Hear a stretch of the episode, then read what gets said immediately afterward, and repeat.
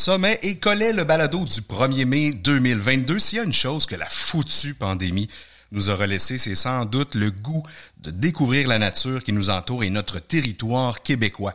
Certains l'auront adopté un instant, d'autres s'y auront accroché, mais une chose est certaine, notre belle province offre un territoire fabuleux à explorer et pourquoi pas le faire en format micro-aventure. Et c'est ce que je vais jaser avec mon invité, Marie-France Lécuyer.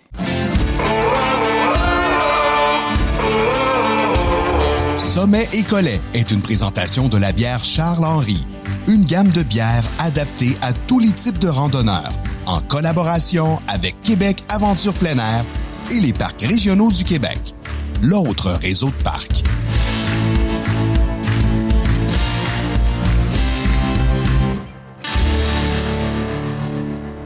Salut tribu, heureux de reprendre le micro pour ce septième balado régulier parce qu'on va encore parler de rando de plein air, d'aventure et de brou. Puis ça, ben ça me parle évidemment. Reste-t-il de la neige chez toi? Disons que à l'ouest de Québec, en bordure du fleuve, c'est pas mal terminé. On est en pleine mud season, saison de la boue. Sinon, euh, plus au nord, c'est euh, encore la saison du crampon plusieurs endroits dans l'est euh, aussi. Mais c'est pas une raison pour arrêter de randonner à moins que les sentiers soient carrément fermés. Alors là, on s'abstient bien évidemment. La rando, c'est fantastique pour ça. C'est 12 mois par année. À la suite de la sortie de mon guide pratique de la rando disponible à randonneur.ca, j'ai été invité à livrer des conférences dans les bibliothèques municipales et en mai, je vais être le 17 mai à 19h à Saint-Jérôme, capitale des Laurentides, lieu de ma naissance, et le 25 mai 19h aussi à Notre-Dame des Prairies dans la Alors si tu es dans le coin, viens me rencontrer, ça va me faire plaisir de te serrer la pince. Je t'invite euh, encore une fois à m'écrire si tu as des suggestions ou questions, sujets, matériel, invité, peu importe, à alr.alexis-lerandonneur.com et je t'invite à t'abonner à mes médias sociaux, Facebook, Instagram, YouTube, facile, Alexis le randonneur. T'as été tranquille, hein? par contre, et silencieux, l'auditeur, le mois dernier, mais j'aime te lire et je réponds à tout le monde, alors continue de le faire, s'il te plaît. Pour le numéro 8, mon invité va nous jaser de micro-aventure. On va euh, découvrir ensemble ce que ça signifie exactement. Mais si je regarde son parcours et ses aventures, on comprend que ça se passe beaucoup chez nous au Québec. Mon invité est une véritable artiste visuelle, directrice photo, réalisatrice émergente qui s'intéresse particulièrement à la relation entre l'humain et son environnement. Interpellée par la beauté des grands espaces à l'état sauvage, elle questionne notre rapport au territoire et explore la dimension intérieure de l'aventure. Sa démarche artistique est teintée de son expérience en recherche sociale, de ses expéditions entre mer, montagne et de ses rencontres privilégiées avec la nature et ceux qui osent la défier. À travers un regard sensible et humaniste, son œuvre met en lumière la capacité de l'humain à s'adapter et à faire face à l'adversité. Maintes fois récompensé, son travail photographique a fait l'objet d'expositions solo et collectives au Canada et à l'international. Son premier court-métrage, Territoire intérieur, en 2021, a été présenté en sélection officielle du Frozen River Film Festival, je sors mon anglais là, et du Main Outdoor Film Festival. Elle a usé aussi ses bottes sur quelques milliers de kilomètres aux quatre coins du globe à la recherche de nouveaux sommets à gravir, de paysages saisissants à capturer et d'histoires inspirantes à raconter. Co-auteur aussi des livres, elles ont conquis le monde en solo aux éditions de l'Homme et Randonnée à vélo, 50 itinéraires de rêve autour du monde chez Ulysse. Elle aime partager ses récits de voyage avec d'autres passionnés d'aventure en quête de sens, de dépassement d'immensité. Marie-France Lécuyer, salut. Salut Alexis. C'est bien, bienvenue à Sommet Écolet. Ben, merci de l'invitation. Écoute, je pense que j'ai fait un, bon portrait de la fille. On va parler aussi quand même de tes euh, projets en conclusion, mais pour l'instant, euh, pendant que je te sers, tiens, une petite bière de l'alchimiste dont le brasseur en chef, euh, Pierre-Antoine Chaussé Castonguay, sera mon invité tantôt lors du segment Collet. Je vais te demander Comme je le fais avec beaucoup de mes invités, ton lien avec la rando et si tu te rappelles de, tes premières sorties plein air. Ouais, en fait, euh, ben mon lien avec la randonnée comme telle a débuté un petit peu plus tard, au début de l'âge adulte. Mais sinon, pour le plein air, euh, je dois dire que mon père, moi, c'est un grand sportif, donc euh, le plein air, puis le l'activité physique en général, ça a quand même été inculqué assez rapidement là, dans mon enfance. autant, ben, je veux dire, à quatre saisons. Puis le premier souvenir de randonnée que j'ai, euh, mon père est natif de la côte nord, donc à, plusieurs fois, euh, on est allé des étés pour des vacances estivales en famille. Puis je me rappelle euh, d'une randonnée sur l'île Grande Basque. On se rendait là en bateau, c'était comme, ben c'est la forêt boréale. Puis c'était là pour moi, c'était vraiment magique. Et puis, je suis retournée l'été dernier avec mon père. Là, on a fait un petit road trip, puis on est retourné faire plein de randonnées sur la côte nord ensemble. Puis, ça a été une super expérience euh, parfaite, puis ça m'a surtout rappelé des beaux souvenirs d'enfance là. Honnêtement, l'île Grande Basque à cette île, c'était comme encore plus magique que dans mes souvenirs. Là. Donc un, endroit euh, pour toi justement que tu as redécouvert. Ouais, exactement. Qui, t'avait marqué et, là, j'imagine que tu le vois avec euh, tes yeux de femme maintenant. Oui, je. Est-ce que c'est différent? Je le vois différemment, mais je pense qu'il y a quelque chose quand même sais, moi, quand je me retrouve dans la nature puis en randonnée, il y a quelque chose qui me ramène peut-être un peu à l'enfant. Tu sais, il y a quelque chose de, de brut, de pur, de, de l'ordre, de, ben, de, la, de la connexion, du moment présent, euh, comme si je revenais toujours à l'essentiel finalement. Fait que je pense que oui, je le vois aujourd'hui avec mes yeux d'adulte, mais encore avec un cœur d'enfant. Écoute, on va jaser de, de tes aventures et surtout de micro-aventures. Euh, peut-être d'entrée de jeu pour euh, les auditeurs, qu'est-ce que ça veut dire, micro-aventure? Ben, la micro-aventure, en fait, ça renvoie à cette idée qu'on n'a pas besoin de partir euh, super loin, de traverser les frontières ou même de partir pendant des semaines ou des mois pour euh, assouvir nos envies d'évasion.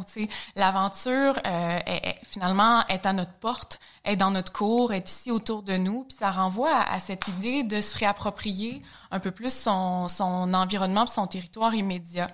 Euh, c'est beaucoup associé euh, ben, à la tendance du plein air de proximité. Puis je dirais que là, depuis deux ans, dans le contexte de la pandémie, ben sans le savoir, on s'est adonné ben beaucoup à la micro-aventure. On n'a pas eu le choix.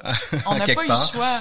Mais en même temps, il y a quelque chose de, de beau là-dedans, tu sais. Puis euh, le, fait de, de, découvrir ou de redécouvrir l'environnement, le, territoire qui nous entoure, euh, c'est aussi, tu sais, on, parle beaucoup, bon, du, du leave no trace, de l'importance de ne pas laisser trop de, de, traces en nature puis sur les sentiers. Mais la micro-aventure, ça a aussi cet avantage-là de pratiquer le plein air sans avoir une empreinte écologique trop grande parce qu'on se retrouve finalement à explorer des endroits qui sont pas trop loin de chez nous.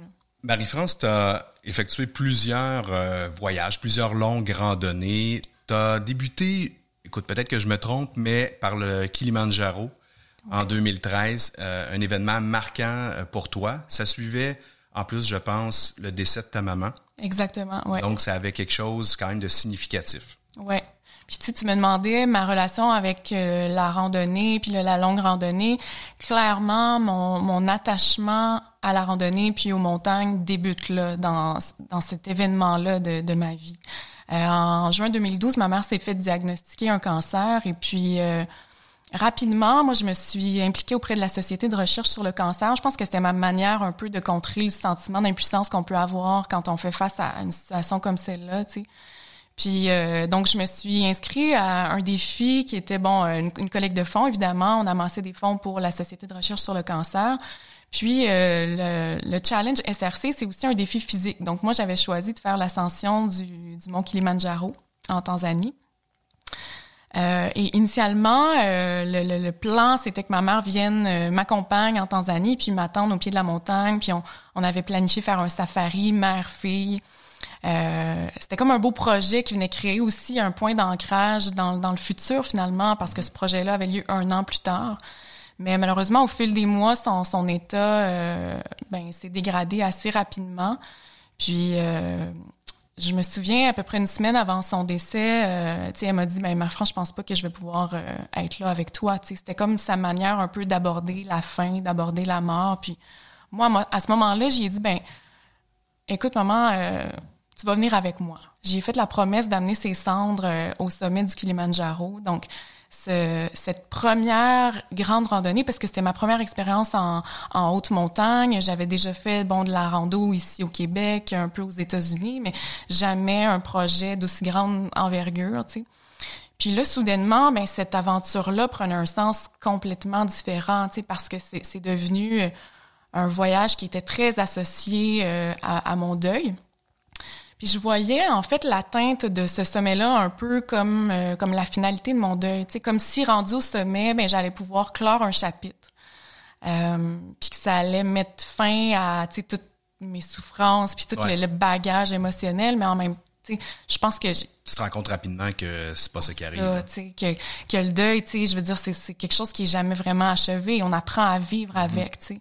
Puis je me souviendrai toujours de, sais, ce moment là où j'ai atteint le sommet, là, clairement, je réalisais précisément à ce moment-là que, que la fin de mon chapitre de deuil, ben c'était le début de quelque chose d'autre. C'était le début d'une grande aventure pour moi. Puis c'est à partir de ce moment-là vraiment que l'aventure est entrée dans ma vie puis a pris de plus en plus de place parce que j'étais comme envahie de, cette envie-là de vivre pour deux, de profiter de la vie au maximum puis comme si je, je voulais plus me mettre aucune limite finalement. Puis ça a été ma première expérience aussi de connexion profonde avec la nature, avec l'environnement. Euh, je découvrais comme toute la dimension plus introspective, psychologique, intime même de l'aventure. Ouais, là, t'as le temps de penser quand tu fais le, une montagne comme le Kilimanjaro. Ouais, ouais. Pas à pas, centré sur soi. Polé, on, polé, on hein. réfléchit beaucoup. Ouais, ça se fait dans la lenteur, hein, tu sais, dès qu'on est au-delà de 4500, 5000, là, tu sais, il y a un rythme qui est très lent, puis il y avait quelque chose pour moi de, de tellement beau aussi dans, dans cette lenteur-là, tu sais. J'aurais voulu que cette, cette journée-là vers le sommet se termine jamais, je pense. Elle a été un peu interminable, en fait, là. Ça a été une journée de 14, Ouais, ouais. 14, 15 heures, quoi, tu sais, qui a débuté avant le lever du soleil, mais de progresser lentement comme ça, tu sais, sur la montagne, euh, dans les cendres aussi du, Ouais. bon, du volcan, tu sais, Ouais. éteint, là, c'est, c'est une poussière grise, donc de marcher dans les cendres, pour moi, il y avait quelque chose de tellement fort, tellement symbolique, tu sais. Euh, j'en garde un, un précieux souvenir, puis c'est sûr que cette montagne-là, ben, j'y suis attachée euh, profondément, là. Puis ça a été le début de ma, ma belle histoire d'amour avec la longue randonnée puis les montagnes. Je te comprends euh, tellement, Marie-France. Euh, J'ai vécu un peu la même chose moi-même sur le Kilimanjaro. Tiens, on va en profiter. Je vais te faire un petit euh, cheers Oui. euh, à, à la montagne qui change les vies. Cheers! Alors donc, c'est ça, c'est en 2013. Euh, T'es allé là, Oui. quoi, en janvier? En octobre 2013. Ah, en octobre, toi, tu l'as fait euh, l'au- en, en automne. Ouais. Et là, euh, comme tu dis, ça change ta perspective sur les choses. Et là, tu as envie d'expérimenter davantage cet environnement-là. Ouais. Et là, tu te lances sur d'autres types de projets. Ça a été quoi le, le suivant? Euh, je me suis lancée sur différents types de projets l'année suivante. En fait, c'est d'abord le, le Kili, c'est, un voyage initialement qui devait durer un mois. Euh, qui a fini par durer un an. Donc, ça a été euh, euh, le début d'un long voyage initiatique en Afrique de l'Est avec mon sac à dos. C'est là que j'ai découvert la photographie parce que je partais pour un voyage qui, à mon sens, allait être le voyage d'une vie. Puis je me disais, ben, il faut absolument que je documente ça. Donc, je me suis acheté un appareil photo. euh, j'ai appris comme ça un peu la photo de, manière autodidacte. Puis c'est là que le, le pouvoir euh, de l'image, tu sais, de raconter des histoires en images est, est entré dans ma vie.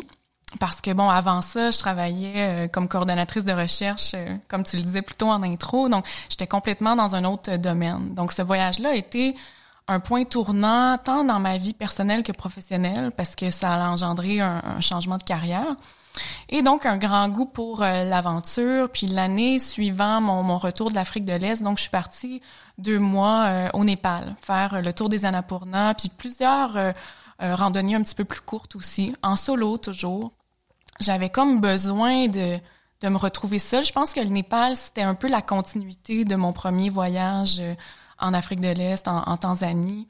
Euh, je cherchais des réponses. Hein. J'étais encore sur ce chemin-là du deuil à, essayer de, de, de me trouver, de me rapprocher de moi, de mon essence. Puis il y avait quelque chose d'immensément thérapeutique à me retrouver euh, dans les montagnes. Puis là, l'Himalaya, ben, ça, ça, résonnait tellement fort. Il y a quelque chose de grandiose, de...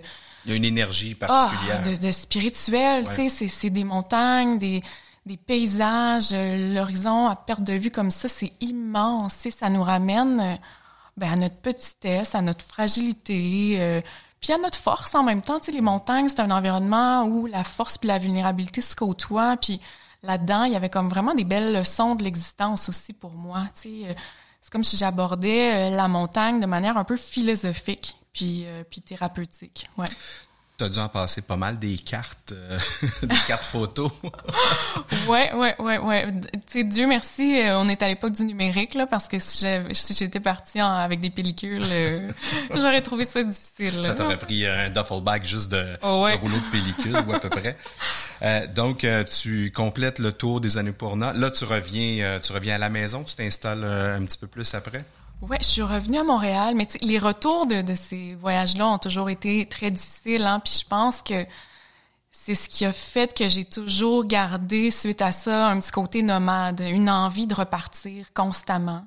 Euh, mon sac de randonnée, mes bottes étaient jamais loin. Euh, puis, dès qu'un projet se terminait, il y en avait un autre qui se dessinait. C'était comme d'un, d'un rêve à l'autre, d'un projet à l'autre. J'avais besoin de me garder dans cet élan-là, en mouvement, puis de, de connecter avec la nature. Est-ce que tu avais le sentiment un peu que tu revenais dans un environnement de fou? Je te pose la question parce que lorsque j'ai fait mes premières montagnes, j'avais ce sentiment-là. En fait, les retours étaient vraiment difficiles parce que rapidement, je me suis rendu compte que on se prépare longtemps au départ à ce qui nous attend. On se prépare physiquement, mentalement, techniquement, euh, tout l'équipement aussi. Euh, on se prépare quand on part à l'étranger à vivre un choc culturel, on s'informe, on apprend un peu la langue, euh, on, on, apprend sur la culture, l'histoire, tu sais. Une excitation à travers tout ça constante. Puis on passe beaucoup de temps, mais beaucoup d'énergie à se préparer, alors que le retour, souvent, on fait l'erreur de pas le préparer parce qu'on a l'impression qu'on va revenir à mm. quelque chose qu'on connaît. C'est vrai ce que tu dis. Mais moi, mon constat, c'est que oui, je revenais à un monde que je connaissais, mais en étant profondément changé j'étais j'étais plus la même euh, puis puis ça créait toujours un, décalage. Donc je revenais dans un monde où j'avais de moins en moins de repères je me reconnaissais moins je partageais peut-être moins les, les valeurs. Donc je me sentais un peu en marge de ça. Puis le fait de repartir constamment ben c'était pour me retrouver dans dans un environnement où j'avais la liberté d'être moi-même. Moi je pense que sur un sentier puis en nature je me sens complètement libre. C'est l'endroit où je suis moi complètement, sans compromis, à l'état brut, tu sais, euh, à l'essence de ce que je suis. Là, il y a pas de, il y a pas de carapace, il y a pas de couche, il y a pas de, on n'est pas dans le paraître, tu sais, on est dans l'être puis dans l'existence puis de ressentir les choses. Ça fait tellement du bien, tu sais. C'est c'est la c'est une forme pure de liberté en fait. Ouais. Euh, c'est un sentiment, je pense que les, les randonneurs, ou en tout cas les gens qui vont faire aussi de la randonnée de haute altitude, euh, recherche, en fait. Parce que quand on revient, on, en tout cas, moi, je me suis toujours senti un peu emprisonné d'une certaine façon par plein de contraintes de la vie, du quotidien qu'on n'a pas nécessairement. On a d'autres contraintes, mais c'est des contraintes qu'on choisit, je dirais. Ouais. ça nous ramène à une simplicité aussi. Là. Tu, sais, tu te rends compte que hey, t'as pas besoin de grand-chose. là. Non seulement pour survivre, mais pour être dans un état de bonheur et de joie incomparable. C'est... Euh ah non, c'est assez. Puis quand on goûte à ça, ben on a toujours envie de repartir. Puis bon, il y a des gens qui qui vont dire que c'est une belle fuite là. mais mais je pense que dans la fuite, il y a toujours une quête en fait. Puis moi, c'est ben c'est la quête qui qui est cet élan là de de repartir. C'est une quête qui était euh, initialement peut-être plus personnelle, plus tournée vers moi. Puis là, ben de fil en aiguille, euh, d'une aventure à l'autre, c'est aussi la la quête de d'aller à la rencontre de l'autre, d'aller à la rencontre du territoire, de l'ailleurs, euh, d'histoires à raconter. Euh. On va y revenir à, ta quête et euh, aux réponses, en tout cas, possiblement que mm-hmm. tu auras trouvé. Je vais passer maintenant à la présentation du parc régional du mois. Marie-France, on fait ça dans chacun de nos balados. Et ce mois-ci, c'est le parc régional de la forêt Waro. Et euh, je pense que tu as un lien avec euh, Ben oui. le sentier hein, national qui, euh, qui passe, entre autres, à travers la Naudière. Euh, moi, j'y suis allé plusieurs fois. C'est dans ce qu'on appelle la Matawini, au nord de la Naudière. C'est un grand parc hein, qui couvre euh, un peu plus de 150 kilomètres carrés et qui propose un vaste territoire pour les amateurs de plein air. On y accède à partir de différents secteurs. Alors, il faut faire vos euh, recherches là, sur le web, mais il y a le secteur massif, il y a le secteur Grande Jetée, Grande Vallée, Pont suspendu et Contrefort. Le parc est doté d'un massif euh, montagneux incorporant un réseau de sentiers multifonctionnels. Donc, on peut y faire de la marche, mais aussi du vélo, du ski de fond, de la raquette. C'est 120 kilomètres au total. Nombreux refuges. Est-ce que tu en avais euh, utilisé lors de ta traversée? Oui, refuge et euh, des, des lean-to aussi, euh, du camping. Camping rustique. Ouais. Euh, ouais, d'ailleurs, ça permet justement d'allonger vos séjours de, de randonneurs. La forêt Waro, c'est traversée par une magnifique rivière, puis ça met aussi en lumière de nombreux lacs sauvages et une paroi d'escalade fantastique que j'aime énormément d'ailleurs, qui est reconnue et gérée par la Fédération québécoise de la montagne et de l'escalade et euh, particulièrement cette paroi-là, si vous en faites de l'escalade de, roche, c'est un endroit qui offre de multiples voies de différents niveaux, donc on peut autant partir en faire avec des enfants qui sont débutants et faire des voies qui sont euh, pas mal plus euh, difficiles. Tarif d'accès par jour, 7 dollars par adulte, 3,75 pour les 6 à 17 ans. Donc, vous aurez compris que euh, pour les 5 ans et moins, c'est gratuit. Et il y a des prix spéciaux pour les familles et les groupes. Les chiens, on me pose souvent la question, sont admis selon certaines périodes et certains sentiers. Donc, informe-toi avant de t'y rendre. Et euh, ça, tu peux le faire euh, facilement à parc au pluriel régionaux.org. Et euh, en dans le secteur, ben, tu vas pouvoir t'arrêter à la micro de la place, la micro-brasserie très carrée que tu vas trouver sur la route principale à Saint-Côme. Bonne bière, évidemment. Moi, ma préf, c'est une des meilleures au Québec. En tout cas, dans mon top 5 à moi, peut-être même dans mon top 3, c'est la double euh, IPA qui est une ale dorée, euh, voilée, avec euh, des reflets de couleur safran.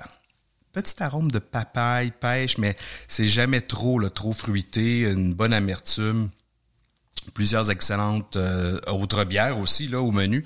Et depuis l'an dernier, il y a une superbe terrasse fort sympathique entre leur resto et euh, la boutique. Donc, euh, c'est un arrêt obligé et c'est encore mieux en soirée parce qu'il y a des petites lumières suspendues. C'est bien, bien cute. Dehors, euh, donc une belle place. Tu peux pas sortir de là malheureux, c'est clair. De l'autre côté de la pub, je te parle houblon toujours avec le brasseur en chef de la désormais bien connue microbrasserie alchimiste de Joliette, Pierre-Antoine Chaussé Castonguay. Sommet et Collet vous est présenté grâce à la bière Charles Henry, fièrement brassée dans les sacs à dos partout au Québec. Et à Québec Aventure plein air et les parcs régionaux du Québec. Et c'est le moment de notre segment collet de notre balado. Et euh, aujourd'hui, avec grand plaisir, on reçoit Pierre-Antoine Chaussé Castonguay, qui est brasseur en chef chez euh, l'alchimiste à Joliette. Salut mon cher. Salut, salut, ça va? Ben, très très bien toi. Ben oui. Euh, Dis-moi, euh, l'alchimiste a fêté 20 ans en 2021, donc on est dans sa 21e année. Exact. Et euh, il y a eu beaucoup de changements hein, chez vous, euh, justement dans les trois, quatre dernières années, en tout cas depuis le changement de garde, particulièrement en, en 2019. Et là, vous avez euh, complètement revu, entre autres, la gamme authentique, euh, vos neuf bières, il y en a qui vont s'ajouter, on en parlera tantôt. Mais tout d'abord, parle-moi un petit peu justement de l'historique de l'alchimiste pour les auditeurs qui connaissent pas la microbrasserie. Bon, ben, dans le fond, Alchimiste, euh, ça a commencé en, en 2001 euh, au centre-ville de Joliette. C'était juste un petit brew-pub, là, euh, un petit brew-pub à, à côté de la, la place euh, Manceau. Puis, euh, la place Bourget, excusez, Bourget, ouais. sur la rue Manceau. euh, fait que c'est ça. Fait que dans le fond, ça a commencé là. Euh, là, au bout d'une couple d'années, là, je pourrais pas te donner les dates exactes. J'étais pas là dans ce temps-là. J'étais au primaire, moi. Mais fait que ça, ça l'a, ça l'a déménagé dans le quartier industriel, mais ça a conservé le pub sur dans le centre-ville. C'est vers 2014 ou quelque chose comme ça, si je me trompe pas. Puis euh, dans le fond, c'est ça, une grosse usine qui, a- qui a ouvert là, euh, qui, qui a agrandi avec les années. Euh, entre-temps, il y a eu un, premier changement de propriétaire, là, un coup que l'usine était installée. Puis euh, dernièrement, il y a eu un autre changement de propriétaire, là, ça va faire deux ans et demi, trois ans. donc c'est ça, c'est Paul Brisset dans le fond là, de, de, la compagnie de bière Brisset qui était à Griffintown avant, qui a racheté ça. Puis dans le fond, moi je suis arrivé en même temps en même temps.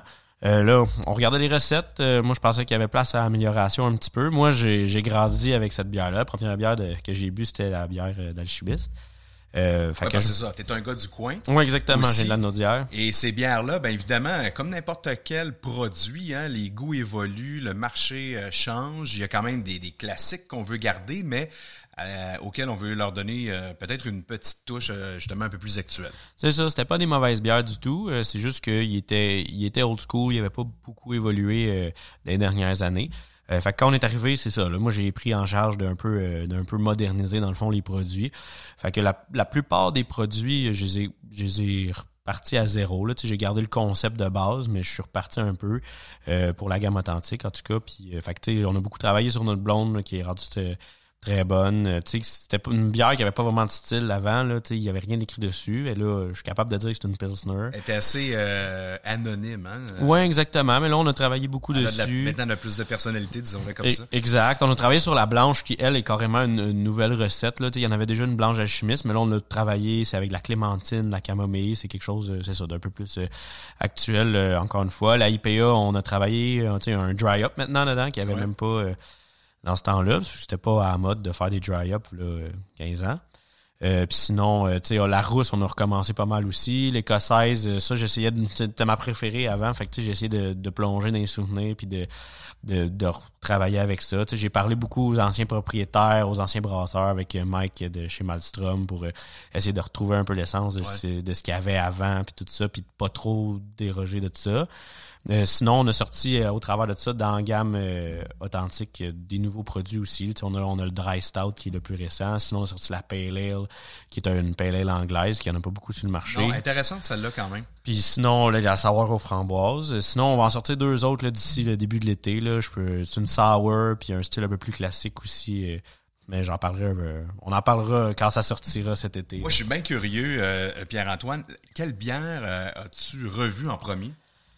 Euh, en fait, euh, on a, ben, comme la plupart du monde ont dû remarquer, ou si vous n'avez pas remarqué, surprise, euh, on a refait le branding aussi. Fait que dans le fond, toute les, la série originale qu'il y avait déjà, fait que la IPA, la blonde, la bock, la rousse, l'écossaise, c'est les c'est sûr c'est comme le core de, du, du brand qui était là que eux autres on voulait toutes les relancer en même temps. Fait que là on voulait pas relancer le nouveau produit avec un nouveau packaging sans avoir la nouvelle recette. Fait que c'est pas mal les premières que j'ai faites. Puis en même temps on a sorti la pale ale en même temps que ces, euh, ces produits donc tu les as retravaillés euh, en, parallèle chacune des biens pour arriver à ce que ce soit euh, prête pour une une, nouvelle sortie, quoi. Exactement. On a tout travaillé ça en parallèle. On a sorti ça en mars 2020, si je me trompe pas. Oui, en mars 2020. Et là, c'est venu avec une campagne même euh, publicitaire. Oui, euh, maintenant, vous voyez les panneaux sur l'autoroute, euh, tout ça. On a ouvert aussi un salon de dégustation à l'usine directement, vu que dans le fond, là, pour revenir à l'histoire de l'alchimiste, ça a fermé le pub à la place Bourget.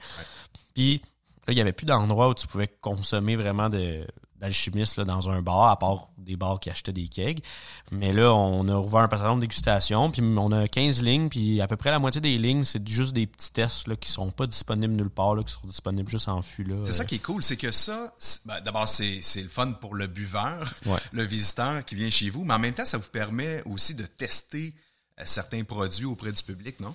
Ça me permet de les tester, oui. Euh, tu sais, pour la série Brasser la Naudière qu'on a sorti en parallèle à ça, qui est avec des producteurs de la Naudière, euh, souvent, on travaille avec des produits qui sont pas, qui, sais, a pas beaucoup de documentation sur comment l'utiliser dans la bière. Tu sais, j'arrive avec des framboises ou j'arrive avec euh, des agrumes.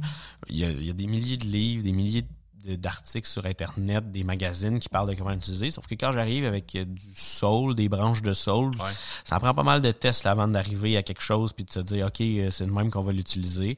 Euh, fait que c'est ça, euh, dans le fond, ça nous fait un peu une plateforme, une vitrine pour comme essayer ces affaires-là, puis ça, ça nous donne un peu les feedbacks de d'autres mondes autres que juste l'équipe. Quand on est juste l'équipe, c'est, le fun, mais c'est pas tout le temps. Euh, non, non, c'est ça. On veut aller à l'extérieur, on va avoir un avis de l'extérieur qui qui a pas le nez dedans. là, je veux juste aller un petit peu plus loin. Tu me parlais de brasser la Naudière, qui est une autre série, une autre gamme que vous avez. Et là, tu parles aussi de producteurs, mais pour nos auditeurs, les, les producteurs, c'est des producteurs généralement agricoles. En tout cas, donne-moi des exemples un peu de, de, produits que vous avez utilisés dans cette gamme-là. Bon, ben dans, dans, le fond, c'est euh, c'est ça. C'est avec des producteurs euh, de la naudière seulement, d'où le terme brasser la naudière. Puis chacune des bières, on, on, dans le fond, on utilise un produit ou des produits d'un producteur en particulier. Fait que, par exemple, on, on, a on en a fait une avec la ferme Bourdelais euh, qui produisait des, des, petits fruits. Sinon, il y a les jardins des noix euh, qui, eux, produisent des, noix nordiques. J'ai d'ailleurs même pas utilisé de noix vraiment dans la porter aux noix. Non, on a utilisé des... Euh, parce que j'ai une conscience écologique, j'essaie d'amener des process à la brasserie qui nous font utiliser moins d'eau, tout ça. Puis quand je vais voir les producteurs, souvent, je leur demande qu'est-ce que tu n'utilises pas dans ton produit. Fait que quand je suis allé voir euh, Alain Perrault du Jardin des Noix, il m'a dit ben moi quand je casse, j'ai ma machine pour casser les noix, je reste avec les, les coques des noix, puis ça fait aussi une genre de poudre euh, qui sort de ça. Fait que ça, je l'utilise pas. Tu, peux l'utiliser dans ton fumoir ou des choses comme ça. Mais là, j'étais comme ben, je vais brasser avec ça. Fait que j'ai réutilisé ça. Ça va quand même chercher. Euh, en fait, je trouve que ça va chercher plus de. Parce que dans le fond, un des problèmes avec les noix, c'est qu'il y a beaucoup de gras dans les noix, il y a des huiles, tout ça. Puis on veut pas avoir ça dans, dans la bière. Euh, fait que là, moi, j'ai trouvé des moyens de retirer l'huile des noix, mais sauf qu'en utilisant ça, je me suis rendu compte qu'il y a beaucoup moins de teneur d'huile dans ces, ces sous-produits-là que dans la noix elle-même. Fait que ça réglait un peu mon problème en même temps. Puis euh, c'est quand même, ça va pas chercher exactement la même chose que les noix, mais on, goûte les noix, c'est quand même intéressant comme, euh, ben, de toute façon, tu peux pas boire des noix, on s'entend. Non, c'est ça. C'est juste le petit rappel, le petit clin d'œil. Exactement. Euh, et, donc, euh, là, tu travailles sur quoi actuellement? Euh, as-tu des surprises? Donc qui s'en viennent? Tu me parlais de, deux bières qui vont s'ajouter. Est-ce qu'on peut en parler? Ben, on peut, on peut en parler. Ben, oui, ben, on peut sûrement en parler un peu. Là. Fait que dans le fond, j'ai, j'ai un premier. dans le fond, on a deux nouveaux produits qui vont arriver cet été dans la gamme, dans la gamme authentique. On a une gauze citron et thym. Un oh. citron, oui. Puis, euh, qui est la première recette d'ailleurs que je que c'est pas moi qui va avoir euh, créé depuis que je suis là. Euh, on commence à avoir une pas équipe de brasseurs, puis c'est là j'ai des brasseurs qui commencent à prendre l'initiative, dire hey je veux. c'est bon ça. C'est ça, j'ai ça exactement. J'étais bien content. Fait que fait que c'est un c'est nos brasseurs dans le fond qui ont créé cette recette là. Donc thym et citron. Ouais. Quand même quand même Fait que ça va être salé, thym, citron, c'est quand même. Intéressant. Ouais, c'est quand même bon. Puis euh, sinon, dans, dans, les nouveaux produits qui vont arriver aussi, là, mais pour ceux que, qui ne savaient pas, beaucoup de monde qui ne savent pas, mais dans le fond, on a un, on a un gros chai maintenant avec euh, beaucoup de barils, puis euh, des barils de chêne, puis on laisse vieillir de la bière là-dedans. Puis là, on, dans le fond, on a une série de bières qui s'appelle la série Marion. Étant donné qu'on est sur la rue Marion. Ben oui. Il y, a, il y, a, un lien là. Exactement. puis on fait beaucoup de barrel age. Fait que, on avait sorti à date, on a sorti des vins d'orge, des sortes impériaux, des fûts de Bourbon. On a sorti une saison Brett, euh, on a sorti une saison à l'Aronie puis au Cassis. Mais là, on va sortir, euh, dans le fond, on va sortir d'autres saisons parce que là, on commence à avoir à peu près une centaine de barils. Fait que là, c'est, le fun. on rentre là-dedans puis c'est vraiment comme un peintre avec euh, sa palette de couleurs puis on goûte à tout. On fait des assemblages. On dit on va ajouter tel fruit là-dedans, tel houblon là-dedans. Puis là, on arrive avec des nouveaux produits. Fait que ça, c'est plate, mais je peux pas dire à l'avance qu'est-ce qui va sortir parce que je le sais moi-même pas. Je, je, le décide un peu on the spot en goûtant les barils puis en, en ayant des flashs. Là. Écoute, il y, a une question qui m'est euh, qui m'a déjà été posée. On me demandait pourquoi l'alchimiste est moins cher que les autres sur la tablette. C'est parce qu'elle est moins bonne? Évidemment, c'est pas parce qu'elle est moins bonne. Euh, c'est parce que vous avez un gros pouvoir de, de, de production, donc plus de volume. Ouais, exactement. Tout simplement, c'est ça. C'est qu'une petite brasserie, ben ils ont des moins bons prix sur les sur les, les ingrédients principaux. Là. Fait que tu sais, nous, en, en, ayant un plus gros volume, ben ça nous permet de. On a des plus grosses machines, ça va plus vite. Fait qu'on peut, sortir plus de bière en moins de temps. Exactement. Euh, en, mais, c'est ça, en payant moins cher étant donné qu'on achète des plus grosses quantités. Profitez-en, profitez-en. et euh, donc des nouveautés qui s'en viennent pour l'été aussi, surveillez ça sur vos tablettes parce que l'alchimiste euh, s'est distribué partout au Québec, en épicerie, en boutique spécialisé aussi. Ouais, exact. En boutique spécialisée, on va retrouver plus les Marion, puis on va retrouver plus la série Brassée à. Dans les épiceries, c'est plus la gamme authentique, mais euh, c'est rendu très facile à trouver. Là. Il, y en a, il y en a partout au Québec. Écoute, il nous reste un petit peu de temps, euh, Pierre-Antoine. J'aimerais ça qu'on parle de Louis Louis parce que tu parlais justement d'initiative de, de brasseurs chez vous. Et ça, c'est une gamme vraiment qui est dédiée à ça. Vous, vous lâchez là-dedans, vous lâchez votre fou, vous faites des découvertes. Euh, Parle-moi-en un petit peu aussi. Ouais, mais en fait, la gamme Louis Louis, euh, elle a quand même une drôle d'histoire parce que à la base, on, sortait cette euh, cette marque-là pour être un genre de marque du taproom dans le fond, d'être euh, des produits justement que les brasseurs veulent brasser, puis ils s'amusent un peu, puis on fait ça directement au taproom. Mais il est arrivé la pandémie, fait qu'on a dû retarder la construction du taproom parce que ça allait pas ouvrir de toute façon. Fait que là, on a sorti les produits un peu. Mais oui, à la base, c'est ça. C'est des produits Luli, c'est les brasseurs qui disaient moi j'ai le goût de brasser ça, on brasse ça. Euh, puis là, dans le fond, vous, vous remarquerez que c'est plus en canette. le plan n'a jamais été de mettre ça en canette beaucoup. C'était surtout d'être au taproom. Mais là, étant donné que le taproom est ouvert, c'est plus là qu'on va retrouver ces, cette série de bières-là. Mais il y en a plus. Euh, il y en a plus en canette parce que ça n'a jamais été ça vraiment le plan. Mais ça se retrouve. Euh, au taproom, la série Louis Louis. En tout cas, moi, je vous donne rendez-vous au, taproom, au salon de dégustation sur la rue Marion à Joliette. Allez voir ça parce que on a une belle vue en plus sur les, brassins derrière sur la, salle de brasse. C'est tout vitré. Il y a même la possibilité de faire des visites si on réserve à l'avance. Euh. Et puis on va ouvrir les portes, l'été s'en vient. Exact. On va pouvoir prendre une bonne bière euh, directement sur place et en goûter plusieurs parce que, bien évidemment, il y a des plateaux de dégustation qui sont euh, disponibles. Merci Pierre-Antoine Chaussé-Gastonguay d'être venu euh, rendre une petite visite comme ça en studio. Merci à toi. Merci, à bientôt. Salut. Alors donc, euh, on parlait bière. Euh, Marie-France, t'aimes la bière toi aussi quand même? Oui. Hein? Ben oui, Amateur? Mes, mes origines euh, irlandaises. D'ailleurs, vous irez voir des photos de Marie-France sur son site. Tellement jolie, les cheveux roux. Ça rappelle ça rappelle la bière. Qu'est-ce que que t'aimes là? Je te vois, tu prends aujourd'hui la la sure aux framboises, celle-là. La sure aux framboises, ouais, qui est délicieuse. Moi, euh, je suis déjà en mode estival. En fait, j'avais le goût de quelque chose de léger, fruité, euh, en mode euh, apéro printanier. ouais, c'est ça. C'est que ça peut être le fun quand même. Moi, je suis pas amateur. Là, je vais en boire quand même à l'occasion. Euh, parce que je pense qu'il faut, même si on n'aime pas ou pas trop, faut continuer d'essayer. Mais euh, c'est vraiment le fun, ça, justement, en terrasse, fin d'après-midi, en apéro. On commence par une bière comme ça, qui est un petit peu plus euh, légère, plus fruitée. Oui, tout à fait. C'est super léger, ça se boit bien. C'est un petit jus, là. Tu parlais du, parc de la forêt Waro, là, dans le secteur pont suspendu les campings euh, du secteur de la plage, là, sur le bord de la rivière, les deux pieds dans le sable, une petite sûre comme ça, là, euh, bon ça va plutôt bien. Bon spot. D'ailleurs, ouais, c'est très beau euh, ce coin-là du parc, le secteur du pont suspendu. De belles photos à faire d'ailleurs avec la rivière, puis les, petits ponts qui entourent le grand pont suspendu. Euh, entre autres, on suit une rivière euh, tout le long du, sentier. Là, c'est, c'est bien, bien sharp. Euh, donc, oui, je vais juste compléter parce que tu donc as marché cette portion-là de sentier. Ça, c'est une autre randonnée que tu as fait. Ça va peut-être ouvrir la porte à ce que tu as fait au Québec dans les prochaines minutes. Donc, le sentier national que tu as, que as marché par section. Et tu as fait cette section-là, donc, euh, dans la Naudière. Oui, en fait, euh, le Sentier national, qui est un de nos bijoux de sentier euh, au Québec, puis il y a certains, tronçons dans certaines régions du Québec qui sont vraiment hyper sauvages, peu fréquentés. On peut se retrouver à aller passer une semaine sans croiser un autre randonneur. Pour moi, c'est fantastique quand on a vraiment envie de, de partir seul. J'aime beaucoup la rando en solo. Puis, euh, donc, j'ai fait un, un 300 km, euh, tout le, finalement, les tronçons du Sentier national dans la Naudière, le Matawini et en Mauricie. Ouais. Euh, il y a moyen de faire un, un jusqu'à 300 km là, qui est connecté. Puis là, je on a appris récemment aussi qu'il connectait tout le secteur euh, de, des Laurentides. Donc, euh, je sais pas combien ça va cumuler, mais il va y avoir tout un beau tronçon ça, ça double, connecté. Euh, presque, je pense, le, la distance. et tu l'as dit, le mot-clé, c'est connecté. C'est que le sentier national qui existe euh, qui nous mène jusqu'en Gaspésie euh, peut pas se faire au complet sans quitter à un moment donné le sentier pour faire une portion sur la route malheureusement.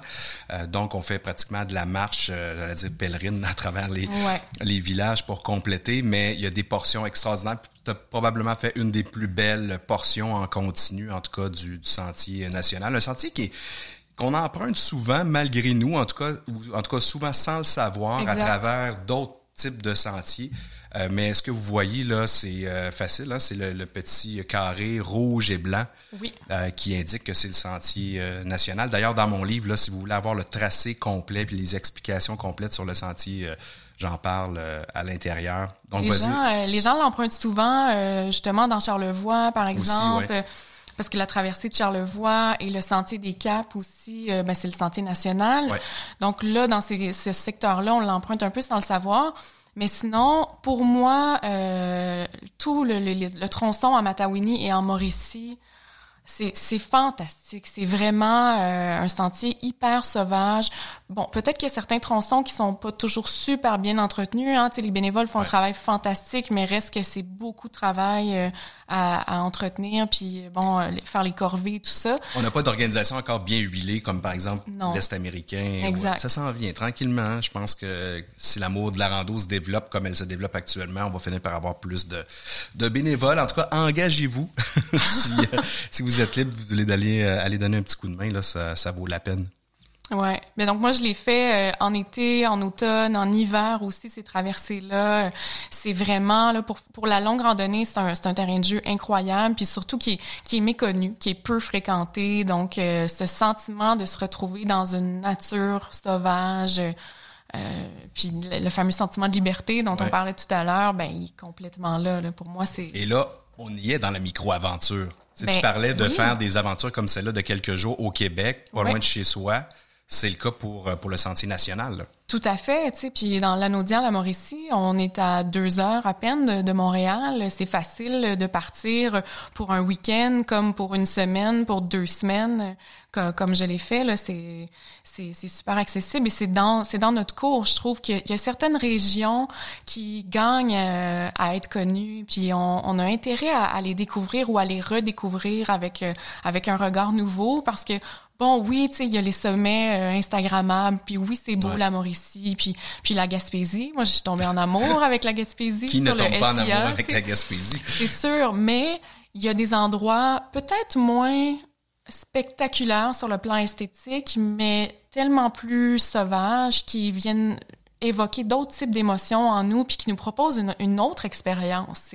Puis sur lequel, dans des, des endroits où on peut s'entraîner, par exemple, si on a envie d'éventuellement euh, aller parcourir des endroits encore plus sauvages. Je pense au Mont Grou, je pense, tu sais, de parcourir justement des sentiers moins bien balisés, moins bien entretenus. Ben, c'est des lieux qui progressivement peuvent nous permettre de s'entraîner ou de bien se préparer euh, à des, des randonnées sur des sentiers non balisés, par exemple. Justement, comment tu te prépares, toi? Est-ce que tu es du genre à avoir ta liste déjà euh, préfaite à laquelle tu coches tes, tes, items matériels ou vêtements, ou tu recommences un peu à chaque fois, tu as déjà une bonne base, tu disais que tes, tes bottes étaient jamais loin avec une base de, de préparation. Comment ça se passe chez toi? Ben, moi, je suis assez. euh, J'aime être bien préparée quand je pars euh, en rando. Puis là, ben avec le temps, c'est sûr que j'ai des tableaux Excel, euh, mes kits de rando été, puis mes, mon kit d'hiver, tu sais, avec mon équipement, puis j'adapte selon euh, la durée, puis le, ben, la météo, puis l'environnement où je m'en vais. Mais j'aime être bien préparée parce que je pense que la préparation, c'est la clé. Puis c'est ce qui fait qu'une fois rendu sur le terrain, ben on a plus de liberté. Et moins de Parce problèmes. que, exactement. Exactement. Ça nous donne, c'est plus de travail en amont, mais une fois sur le terrain, on peut juste en profiter puis oublier tous les aspects un peu plus euh, techniques, logistiques de l'équipement parce que c'est bien intégré. On a confiance aussi en notre équipement. Tu sais, la confiance, c'est, c'est la clé, là. Confiance en soi, en, en nos partenaires d'expédition ou d'aventure, mais en notre équipement aussi. Donc, pour moi, partir bien préparé, c'est juste pouvoir me délester au maximum une fois euh, sur le terrain puis en profiter pleinement. Tu as fait pas mal de rando en duo, en trio, mais beaucoup euh, seul aussi. Donc Ouais. ça aussi, ça demande une certaine euh, autre préparation. J'imagine que tu as acquis ta confiance euh, justement avec des, des partenaires de route d'abord, Ouais. avant de te lancer euh, seul.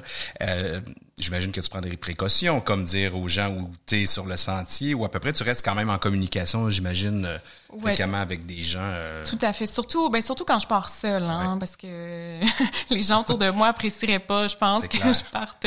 Mais quoi que ça, c'est vraiment euh, de notre époque, hein, parce que je dire, il fut un temps où on pouvait pas euh, tenir les gens informés. Puis d'ailleurs, tu sais, une euh, ben, la fois où je suis partie pendant 16 jours faire le 300 km euh, en Matawini, en Mauricie, j'étais partie avec une balise euh, spot. Ouais. Puis elle a fait des faux pendant pendant quatre jours, pendant les quatre derniers jours de ma randonnée. Puis là, tout le monde s'est tellement inquiété. Je suis arrivée dans le dans le parc national de la Mauricie. Je- je- dès que j'ai eu du réseau, les textos se sont mis à rentrer. Puis j'étais comme oh mon dieu, ok là les gens s'inquiètent sérieusement. C'est un peu frère, débossant en même temps aussi. Là. Ben oui, c'est très déboisant. puis c'est surtout que là, tu sais, ça devient des béquilles, puis on se fie à ça. Mais la minute que ça nous fait défaut, euh, c'est quasiment pire parce que les gens s'attendent à recevoir des messages. Euh, fait que suite à ça, je me posais la question, tu sais, est-ce que c'est pas mieux des fois de juste partir euh, en, confiance? Mais là, ça, c'est une question de d'évaluation des risques puis d'expérience. As-tu rencontré des, euh, des bêtes? On me pose souvent la question en conférence. Est-ce que tu as déjà rencontré un ours? On fait quoi avec un ours? C'est toujours ça qui revient, tu sais. On me pose tout le temps cette question-là, moi aussi. Les gens veulent donc savoir en nos rencontres animales. Puis moi, j'en ai souhaité des rencontres animales, tu sais, avec ma, mon appareil photo. J'ai, moi, j'ai, j'ai le goût d'en rencontrer un ours, tu sais, mais j'ai le goût que ça se passe bien, c'est sûr, puis qu'il soit photogénique puis, puis, sympathique, tu sais. mais euh, non, en fait, j'ai jamais eu cette chance-là, tu sais, à part euh, des écureuils, des ratons laveurs. Puis, tu sais, il y a une anecdote que j'ai euh, justement là, encore sur le, fameux sentier national euh, en Mauricie. Tu sais, je pense que j'étais rendue le jour 13 ou 14. Il me restait, ouais, il me restait deux jours avant de, finir ma traversée. Puis, en tout et partout là, j'avais croisé deux humains, au, camping euh, Saint-Bernard, euh, au début du, Sentier national en Mauricie, mais sinon, là, pas d'être humain. Là. Fait qu'on dirait que tes sens euh, deviennent tellement plus aiguisés, plus développés, du, fait que, ben, t'es comme complètement à l'écart de toute source de distraction, de tout stimuli, il y a quelque chose qui te ramène à, ton essence, puis qui, qui fait ressortir un peu les sens plus primaires, plus primitifs. Puis euh, à un moment donné, je suis sur le sentier, puis je me sens vraiment euh, poursuivie. J'ai l'impression qu'il y a un animal qui me suit. Je me dis, ben il y, a, quelque chose, il y a un orignal, un ours. Je sentais que c'était quelque chose de gros, tu sais, puis je sentais une présence. Fait que tranquillement, ben tu sais, je déclippe mon appareil photo, j'ajuste mes settings, je me prépare. Je me dis là, c'est ma chance. Je vais pas le manquer. Je vais pas le manquer. Puis là, tu sais, soudainement, je sens que ça se rapproche. Puis je sens vraiment cette présence-là. Puis je me revire assez rapidement, tu sais, d'un coup sec, en étant prête à déclencher. Il y a rien pantoute. Rien. Là, j'attends, j'observe. Il y a un peu de vent. Tu sais, il y a même pas un écureuil. Rien du tout. OK, tu sais, je continue. Je, je reclipe mon appareil photo. Je continue à marcher. J'ai le même sentiment qui me poursuit encore. Tu sais, il y a quelque chose qui me suit. Je me sens dans mon dos. Là, il, y a, vraiment... Il y a un animal qui me suit. Là, je suis pas folle, tu sais.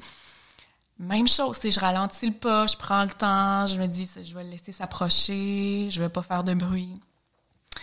Puis là, soudainement, il y a un chien qui arrive, qui, qui me passe euh, rapidement, puis un coureur en, en trail running qui s'arrête, puis là, qui me voit avec mon sac à dos, qui dit « Wow, OK, toi, t'es, parti depuis un bout de temps, hein? t'es équipé pour plusieurs jours. » Puis écoute, je l'ai senti venir, là, ça a duré un bon 40 minutes, ça. Puis à la vitesse où il allait, ça veut dire que je l'ai senti venir, là. Il était comme... Il était dans le sens du vent, là. Tu il était plusieurs kilomètres plus loin. C'est un peu, c'est un peu fou. Je me disais, mais voyons, ça se peut pas que je l'ai senti à ce point, tu sais, que vraiment mes sens euh, se sont comme aiguisés puis redéveloppés. Euh, au point de pouvoir le sentir venir de, de si loin. Au quotidien, on est tellement sollicité de partout que finalement, ils sont complètement brouillés, ces sens-là. Totalement. On les retrouve comme ça quand ça fait quelques jours en forêt. On entend des choses qu'on n'entendrait pas. On a des, sentiments qu'on a qu'on n'aurait pas. Alors ça, c'était assez fantastique euh, quand même. Euh, tu me parlais tantôt du sentier en Gaspésie. une fois que tu as fait ces portions-là du sentier national, là, là tu as fait vraiment le, le le sentier international des Appalaches, mais Gaspésie, la portion de 650 km, ouais. euh, quelques jours. Tu étais à Solo là aussi, non? Oui, exactement. Puis euh, c'était, ça a été mon projet de pandémie. à l'été 2020, moi, je devais partir euh, faire la Transat Québec-Saint-Malo. Euh, j'étais reporter de bord pour une équipe de voile océanique, puis je devais les accompagner. Ça faisait deux ans, en fait, que je suivais l'équipe qui se préparait pour la Transat. Et puis, ben bon, euh, on connaît la suite. Hein, la pandémie est arrivée, tous les événements ont été annulés. Puis moi, je me suis retrouvée euh, cet été-là.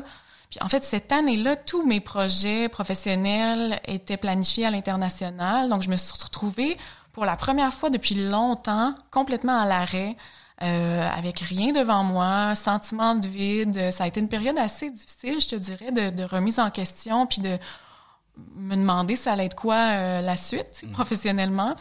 Puis, ben, j'ai décidé de faire euh, ce que je fais souvent dans les périodes euh, plus difficiles de ma vie, c'est-à-dire partir marcher. Donc, en l'espace d'un mois, j'ai planifié la traversée du Sentier international des Appalaches. Euh, assez sur un coup de tête, là, euh, j'ai posté mes boîtes de ravitaillement à la dernière minute. Euh, j'ai pris l'autobus puis je suis partie pour la vallée de la Matapédia, où le sentier débute. Puis ça a été un 38 jours, 650 kilomètres, une expérience extraordinaire parce que ben j'étais déjà allée en Gaspésie, mais mais j'avais jamais visité vraiment la Gaspésie. Puis là, de découvrir cette région magnifique. Par l'arrière-pays, là, cette fois-ci, complètement. Ouais. Euh, j'ai connecté avec la Gaspésie. Là, j'ai euh, senti tous les dénivelés, euh, le vent, la pluie, ouais, la réserve phonique de Matane, entre autres, où tu sais, les chic-chocs, c'est plusieurs sommets par jour. c'est très sauvage. Puis la diversité aussi de cette région-là. On commence dans, la vallée de la Matapédia, qui est, un segment quand même assez euh, assez sauvage, puis un bon test aussi pour la suite parce que c'est pas le, tronçon le plus facile du, du SIA.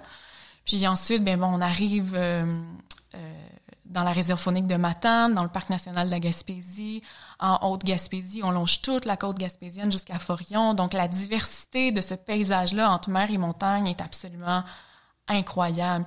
Ça a été donc un coup de foudre pour la Gaspésie, mais aussi un gros déclic personnel et professionnel mon envie de me réapproprier davantage le territoire québécois. Tu sais, c'est vraiment là que ça a débuté ce, cette envie pour euh, pour la micro-aventure. Bon, le SIA, c'est pas tant micro en termes de durée, mais ça respecte cette idée du plein air de proximité, tu sais, de découvrir notre région. Puis, je réalisais en fait que tout ce que je cherchais euh, ailleurs, tu sais, à, à l'étranger, l'exotisme, la, la, la, magie des grands espaces spectaculaires, ben que je pouvais le retrouver ici finalement, tu sais, qu'on n'avait rien envié euh, à d'autres à d'autres provinces ou à d'autres pays, puis qu'au Québec on avait des territoires sauvages, plus grande nature, fantastiques. Euh, puis c'est là que l'envie de de redécouvrir ça euh, est apparue. Puis euh, aussi, ça a suscité un questionnement, tu sais, sur mon propre rapport au territoire québécois, à mon environnement immédiat, puis ma vision de, de l'aventure. Tu sais, qu'est-ce que ça représentait finalement partir à l'aventure? Pour moi? Est-ce que c'est vraiment me confronter toujours à des paysages spectaculaires ou à des défis incroyables ou si des fois ça peut pas être un peu plus soft, un peu plus sobre, mais que je peux pas en retirer une expérience qui va quand même me marquer puis, puis me transformer. Tu sais? et, et, te remplir. Ouais. Hein, d'une certaine façon. Euh, donc, cette expérience-là en Gaspésie, tu le dis, ça t'a, ça t'a marqué aussi, un peu comme le Kilimanjaro, hein, une autre étape euh, dans ta vie de randonneuse ouais. euh, qui, qui, te marque et qui t'amène ailleurs euh, professionnellement, mais aussi ailleurs au niveau de tes aventures, parce que là, tu as, connu le Québec d'une certaine façon davantage, tu as le goût d'autre chose, et là, quoi, tu prépares les, les Monts Grou, ouais. et là, tu te dis, tiens, ça y est, là, je vais, je vais voir un petit peu plus au nord. Moi, au retour du, du SIA, là, ça a été très intense, là, ma piqûre de la randonnée. Là, je, je vraiment, j'ai vécu dans mes bottes de rando et dans mon sac à dos. Là. Cette année-là, j'ai parcouru presque 2000 kilomètres sur les sentiers du Québec. Je voulais tout voir, tout découvrir, euh, tous les marchés. J'avais vraiment cette soif de, de découvrir le territoire québécois, des endroits que je connaissais, des nouveaux endroits aussi. Puis c'est ce qui m'a mené à l'hiver 2021 à faire la traversée hivernale euh, des monts Wapishka, les fameux monts Grou. Ouais. Euh, c'était un territoire que ben auquel je rêvais depuis un moment. On en entend euh, quand même parler, tu sais, quand on ouais, est ouais. dans le milieu ouais. de, de l'aventure. Et de plus en plus, d'ailleurs. Et de plus en plus, ouais, ça gagne en popularité, comme bien des endroits au Québec.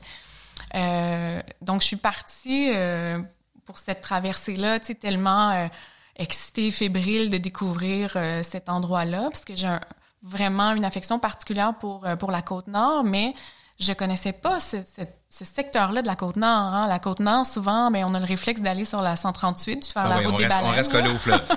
on reste collé au fleuve, mais il y a tout un monde quand on quand on quitte le Saint-Laurent, puis qu'on s'en va vers, vers les montagnes. Euh, puis là, ça a été une rencontre magique avec euh, ben, avec le massif montagneux euh, des monts Wapishka, avec euh, un environnement tellement sauvage, presque hostile, au climat vraiment il faut, faut quand même être téméraire pour partir là en hiver, faut être bien préparé. Puis je savais que ça allait être une expérience euh, ben, qui allait me qui allait me changer.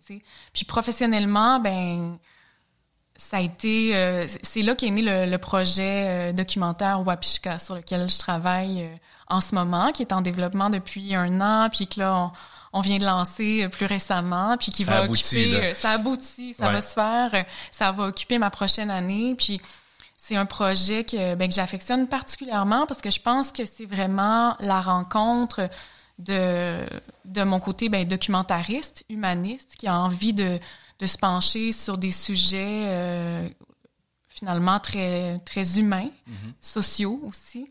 Puis euh, l'aventurière en moi qui a envie de parler d'aventure, mais de parler d'aventure en termes euh, peut-être plus intérieurs, psychologiques, qui s'intéresse à l'expérience, à l'impact, puis à comment euh, comment la nature puis la rencontre avec le territoire nous transforme comme comme individus. Euh, puis comme groupe aussi, quand ça se passe en contexte d'expédition en groupe, euh, comment comment cette expérience-là va, va nous transformer, puis euh, va avoir un impact sur le reste de notre vie, tu sais. Parce que moi, je l'ai vécu, mais en parlant aussi avec plein de gens, puis ben, tantôt tu, tu le disais aussi, tu sais, euh, cette expérience-là, je pense qu'elle est assez commune de de vivre quelque chose de marquant puis de transformateur. Ouais, c'est assez fascinant quand même, hein, les, euh, les impacts sur les, les comportements, sur, euh, sur la vie des gens au retour, justement, puis pendant qu'ils sont là aussi. Là, je pense qu'il y a vraiment quelque chose au niveau de, de l'étude de l'humain qui, est- qui est fascinante là, à explorer. Ouais, tout à fait. Puis moi, mais le grand constat, c'était que j'arrivais dans les monts Wapishka, je m'en allais faire la traversée de ce territoire-là, qui est en fait au cœur du Nitassinan de Pessamit. Euh, on est en territoire Innu, puis ce que je réalisais, c'est que euh, ben, je connaissais à peu, près rien du peuple Innu, de leur culture, de leur histoire, de leur langue, de leur territoire. Et j'ai eu envie d'aller euh, ben, à la À découverte leur rencontre. à leur rencontre, exactement. Puis le projet Wapishka, c'est ça aussi. Euh, ça part d'une rencontre euh, qu'on a fait euh, à la station Wapishka, qui nous servait de, de camp de base un peu pré-départ. Euh, on était à la veille de la traversée, puis on, on, on discutait, on finalisait les derniers prépara- préparatifs. Il y a toujours une petite fébrilité dans l'air hein, quand on est à la veille du départ. Là, on est un peu excité. Puis il y avait un jeune Inou de la communauté de Pessamit euh, qui travaillait à la station à ce moment-là, puis qui nous regardait, tu sais, qui écoutait la conversation. euh. Puis à un moment donné, il s'est joint à, notre échange, puis il, nous dit- ben, moi je trouve ça euh, vraiment impressionnant, tu sais, de voir des gens comme ça qui se préparent à aller traverser ce territoire-là en plein hiver à pied. Euh, pour moi, ça serait un rêve un jour de faire ça, mais ça me, ça me semble pas quelque chose qui est accessible. Tu nous, on, moi, je, vais en motoneige sur ce territoire-là, mais à pied comme ça, en raquette. Alors qu'ici, c'est, c'est chez nous. Tu mes ancêtres occupaient ce territoire-là, le parcouraient à pied, en hiver, en raquette. Donc, ça serait un peu un rêve de faire ça à un moment donné. Et puis, moi, quand j'ai entendu ça, je me suis dit, ben, faisons-le. Il faut le faire. Il y a là une occasion de créer un projet commun, un projet d'expédition euh, interculturel entre autochtones et allochtones, puis de créer une occasion de rencontre sur le territoire. Puis évidemment que je voyais l'opportunité de, de raconter cette histoire-là, puis d'en faire un projet documentaire. Et là, donc, tu as amassé des, des fonds, tu as réussi à réunir des fonds pour euh, produire ce documentaire-là. Et là, vous allez être en préparation. Ça va se tourner à quel moment? Est-ce que ce sera cette année ou en... Oui, euh, en fait, l'expédition va avoir lieu euh, à l'hiver 2023, au mois de mars.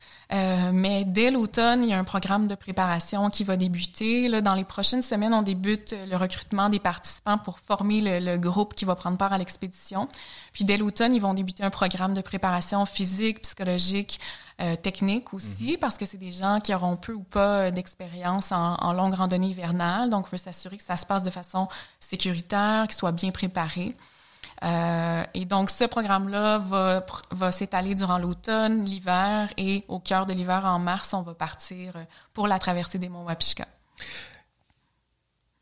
C'est vraiment... Il faut falloir que tu reviennes nous raconter Cette expédition-là, cette expédition-là, puis l'expérience, puis le, le documentaire, absolument, parce que euh, j'aime beaucoup entendre ça, de quoi tu, tu racontes euh, cette façon-là de pouvoir lier les deux peuples dans le cadre d'une expédition. Ça me, ça me touche euh, pas mal. J'ai bien hâte de, de pouvoir regarder ça. Euh, tu as une web série aussi qui s'appelle La virée du Saint-Laurent. Ça, ça va être diffusé dès, euh, ça dès sort mai, le là. 2 Ça mai. sort là, là. Ouais, ça sort le 2 mai. En fait, ça, c'est un projet bonbon. L'été dernier, j'ai accompagné le groupe Qualité Motel dans leur fameuse virée du Saint-Laurent. La virée du Saint-Laurent, c'est une tournée musicale à voile.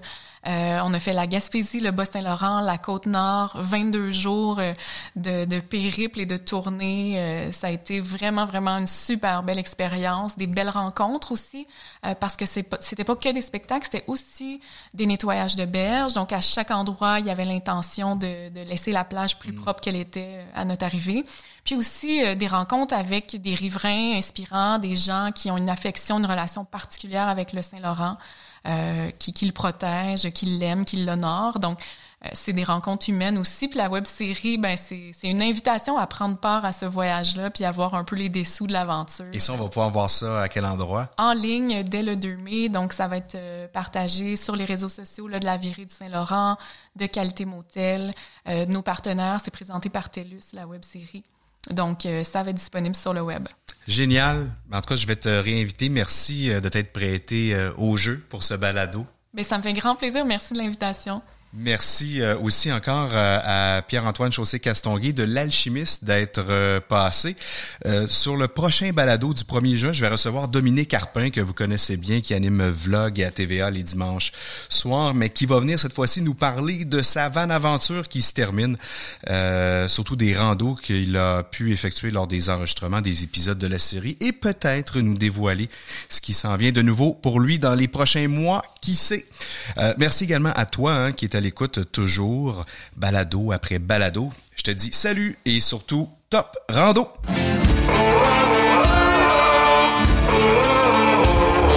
Sommet et Collet vous a été fièrement présenté grâce à la bière Charles Henry. Sa blonde, blanche et ambrée offre différents parfums et arômes qui sauront plaire à tous. Une légèreté avec du corps, facile à boire, surtout après votre rando. Et à Québec Aventure plein air et les parcs régionaux du Québec. Pour découvrir une nature surprenante et explorer les activités de plein air, consulte aventurequebec.ca.